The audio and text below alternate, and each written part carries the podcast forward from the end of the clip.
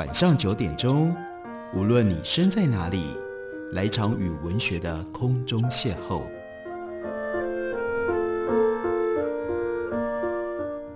杨照谈书，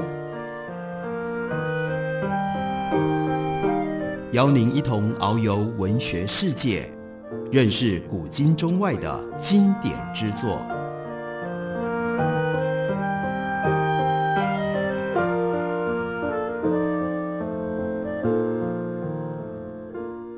各位听众朋友，大家好，欢迎收听杨照谈书。本节目于台北广播电台 FM 三点一，每个星期一到星期五晚上九点为大家播出。我是杨照。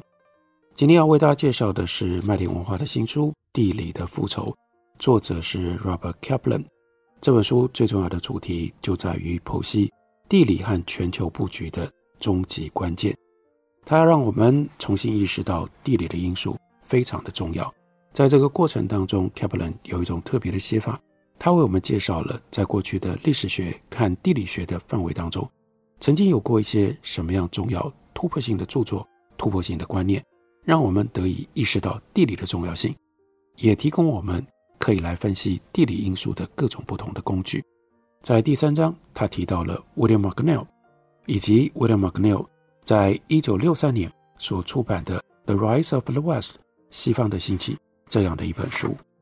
这也很巧。因为我自己在一九八一年进了台大历史系念书的时候，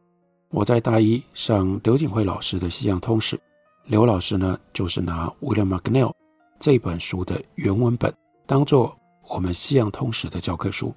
那因为那个时代读原文书没有那么容易，所以呢必须一个字一个字读，一行一行读，因此对于这本书留下了相对比较深刻的印象，一直到今天。没有完全忘怀。Kaplan 对于 William McNeill 和 The Rise of West 有相当高的推崇。他说，当 William McNeill 他写 The Rise of the West 这本八百多页的巨著的时候，这是他四十岁的壮龄。全书整体的主题是挑战英国历史学家汤恩比和德国历史学家斯宾格勒的观点，因为汤恩比和斯宾格勒都认为个别文明。各自独立追求他们的命运。William McNeill 则认为，文化跟文明是持续不断的互动，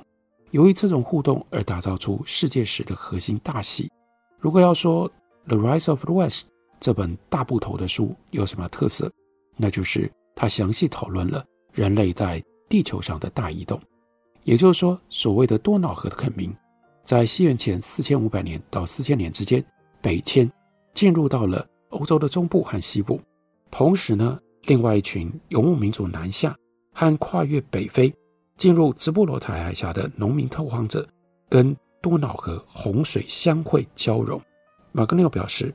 欧洲原有的狩猎民族并没有被消灭，反而是人口和文化相互混合。那 The Rise of West 就是从这里展开的。地中海南北两侧的人口移动都源自于肥沃月湾。以及安纳托利亚高原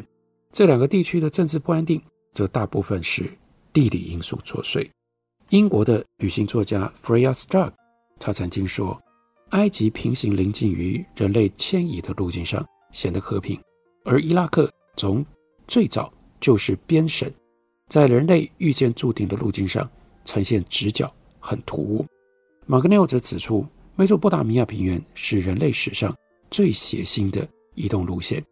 底格里斯河和幼发拉底河低地平坦的地形，有数英里干灌水源，所以呢，当美索不达米亚大部分可灌溉的土地得到了开垦，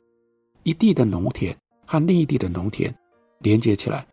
如果没有中央权威来解决边界的争端，或者是遇到了缺水的时候，要能够有权威来分配水源，要不然就会出现长久的战争。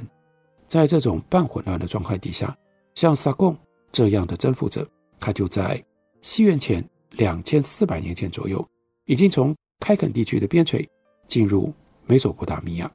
虽然能够建立中央权威，但是马格内尔也告诉我们，这些沙场上的将士在几个世代之后，他们就放弃了军事的生活，改过一种比较舒适和奢侈的城市生活。因此，历史又要重演，新征服者。又会出现，这很类似十四世纪伟大的穆斯林历史学家，也是地理学家伊东·哈布登他所描述的模式。伊东·哈布登他就说，奢华生活固然在起初能够增加正当性而强化国家，但是后继会走向衰退。强大的地方领袖崛起，就是中央权威衰退的迹象。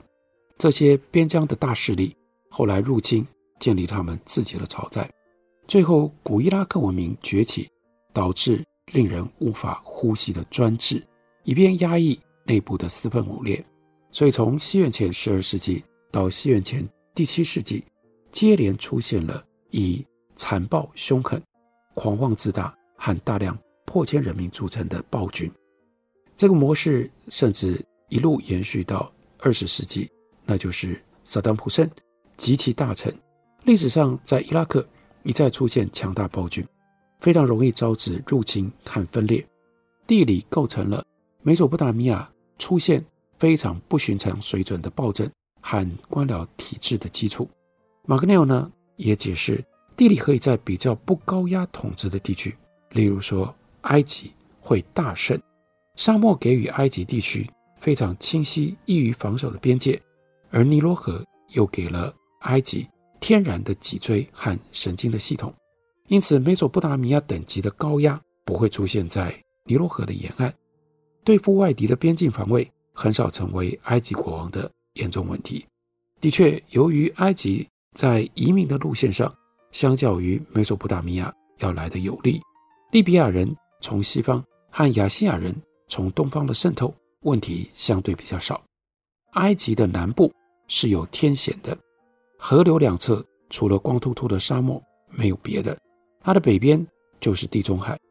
或许就因为这样，埃及人四千年没见过入侵者。而且呢，尼罗河易于航行，水流把船往北送。另外有风从北往南吹，在风房的协助底下，船只要南行逆流而上也没有那么困难。因此文明。得以在埃及诞生。马格内尔在《西方的兴起》这本书里面说，美索不达米亚统治者没有天然工具可以保护他们的中央权威，只能慢慢的、痛苦的发展高压的法律和官僚行政，作为人造的替代品，替代地理赋予埃及的天然礼物。美索不达米亚的强悍官僚还得要对付底格里斯河和幼发拉底河变化无常的河水泛滥，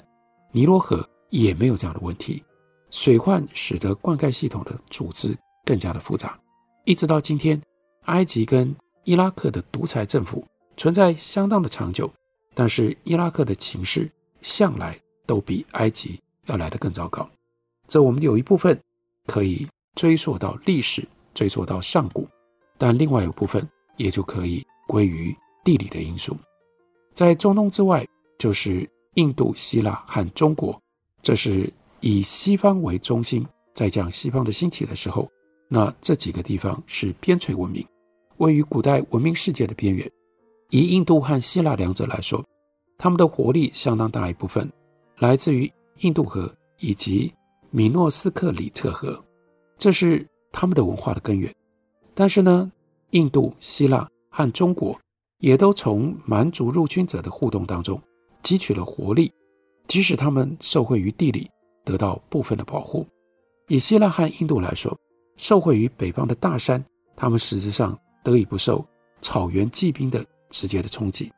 中国相对更加的孤立，有无法居住的沙漠跟高峰，在西边，在西北作为屏障，又是千山万水，距离遥远。中华文明起源的黄河流域和中东以及印度内陆有几千英里之遥。结果就出现了这三个非常原创性的文明，尤其是中华文明。这些文明，他们能够各自发展，跟从北非一直到突厥斯坦的大沙漠中东，越来越整齐划一的文化就混合在一起了。马格尼奥就解释，整个上古时期，希腊中东和印度文明之间的疆界起伏跌宕，使得欧亚大陆出现微妙的文化平衡。后来到了中古世纪。由于北方草原民族，特别是蒙古人大举进犯，这个平衡被打破了，也就是拜蒙古人之赐，丝路兴盛起来，使得从太平洋到地中海的欧亚文明彼此有了温和的接触。相较于西边的其他文明，中国形成它本身的地理圈。西藏、蒙古、日本、朝鲜虽然各自打造不同程度的文明，但他们都把眼光投向中国。这是从地理的角度来解释世界史，或者是加入了地理的思考，让我们对于世界历史产生了不同的认知、不同的理解。我们休息一会儿，等我回来继续聊。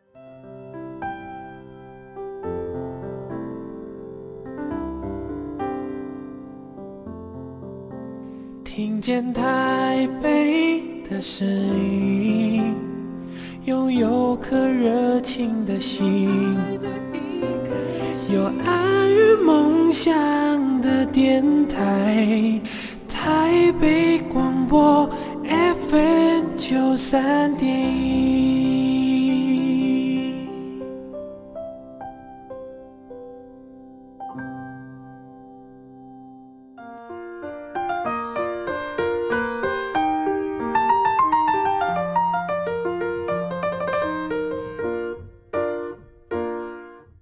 感谢您继续收听《杨照谈书》，本节目于台北广播电台 FM 九三点一，每个星期一到星期五晚上九点为大家播出到九点半。今天为大家介绍的是 Robert Kaplan 他所写的《The Revenge of Geography》地理的复仇。我们在今天这样的一个时代，我们是不是太忽视、太忽略、遗忘了地理的重要性呢？我们以为人定胜天，所以地理在各个国家、各个文明变化跟发展的过程当中，似乎退到了边缘，退到了背景。但 Robert Kaplan 他提醒我们，最好不要完全遗忘了、忽略了地理，因为当你遗忘、忽略了地理，非常有可能就会遭遇到地理的复仇，也就意味着在你没有意识到的情况底下，地理的限制乃至于地理可能带来的各种不同负面的局限，就造成了这个国家、这个社会、这个文明无法突破的瓶颈。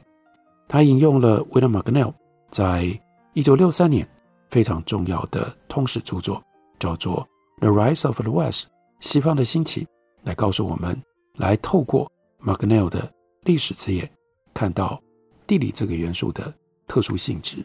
他说，William McNeill 他反对斯宾格勒、汤恩比以及日后的哈佛教授 Huntington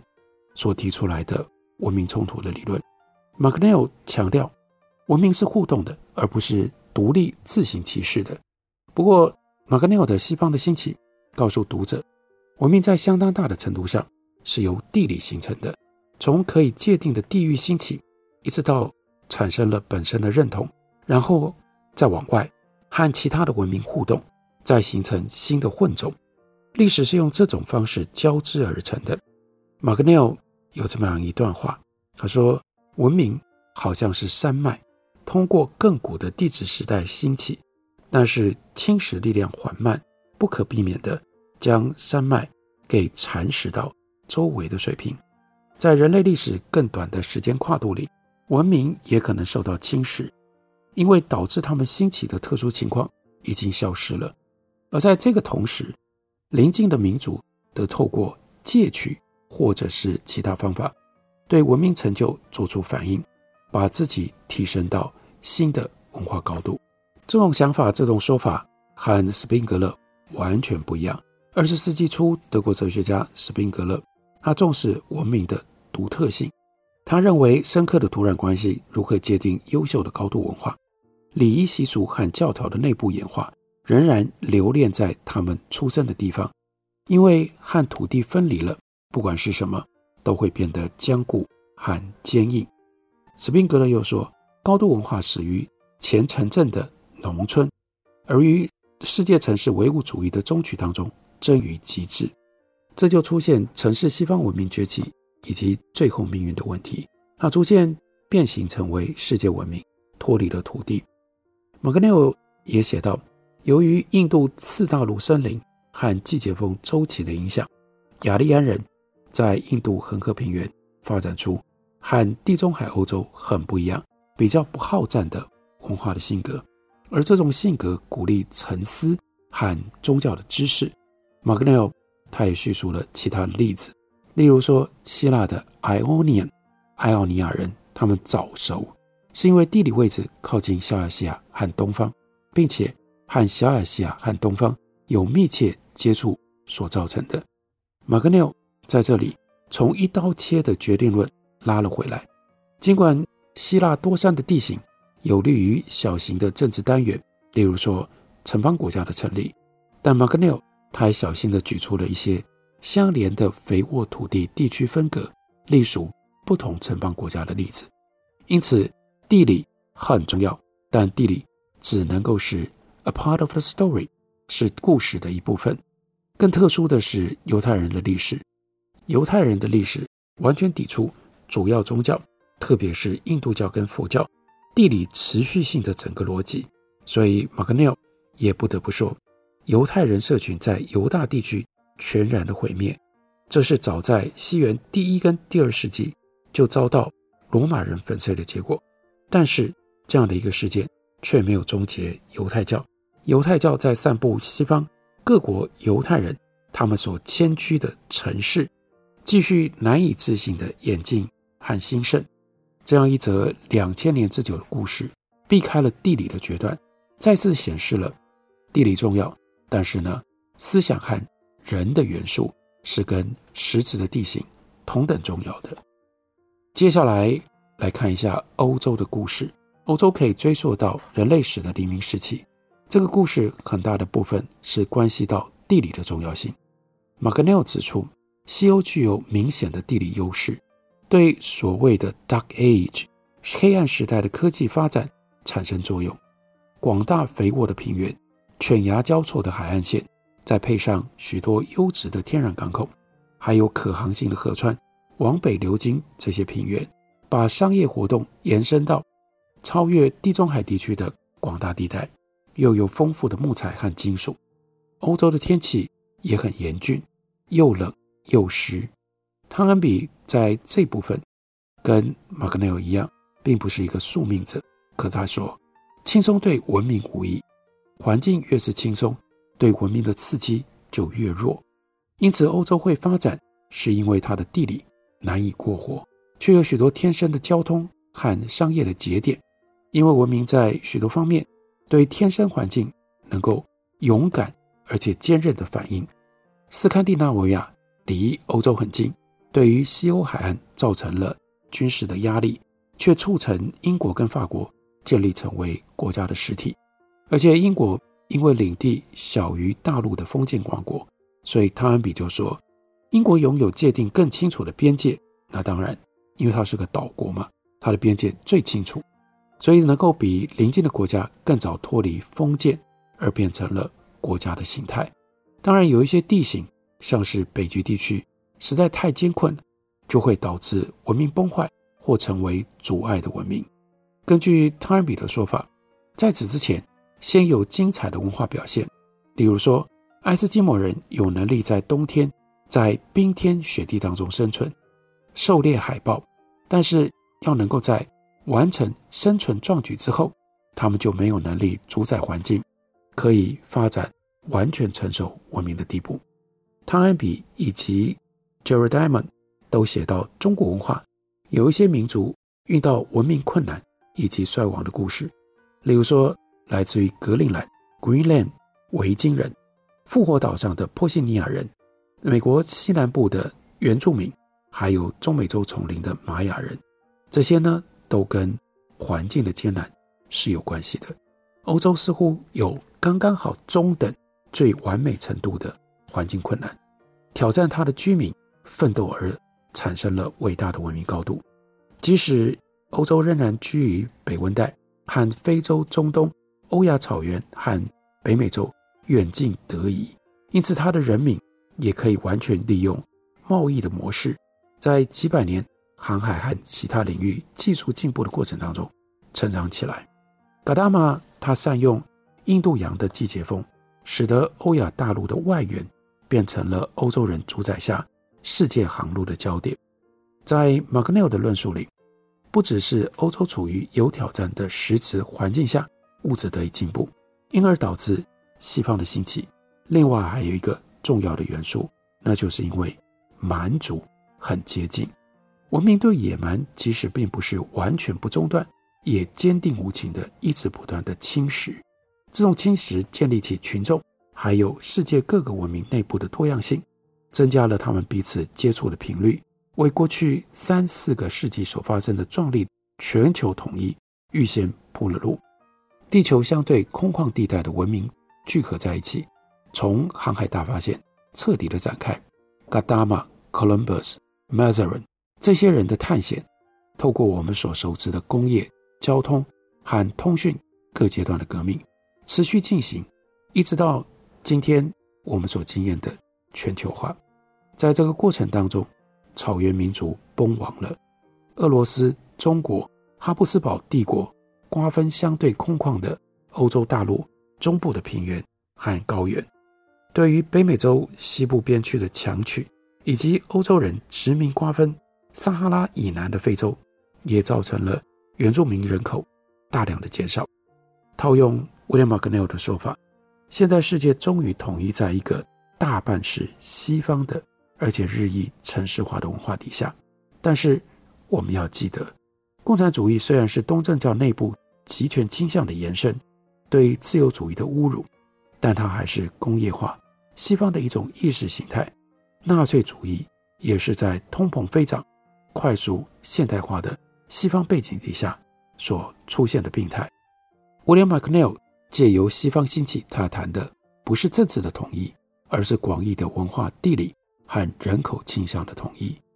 这只是举例，Kaplan 如何运用。William McNeil 他的历史的论述，在这本书里面有很多经典的论述。经由 Robert Kaplan 的转介，我们对这些认识可以有所接触。另外，Kaplan 也对于这些论述做了一番融合跟整合，为了要一步一步推出他所看到的地理在当下的地缘政治环境当中应该要占据一个什么样的地位，我们才不至于过度轻忽忽略了。地理的重要性，也不至于在另外一方面陷入变成地理决定论的信徒。这是 Rob Kaplan 所写的这本书，中文的书名叫做《地理的复仇》，麦田文化出版公司刚刚出版的新书。感谢你的收听，我们下个礼拜一同时间再会。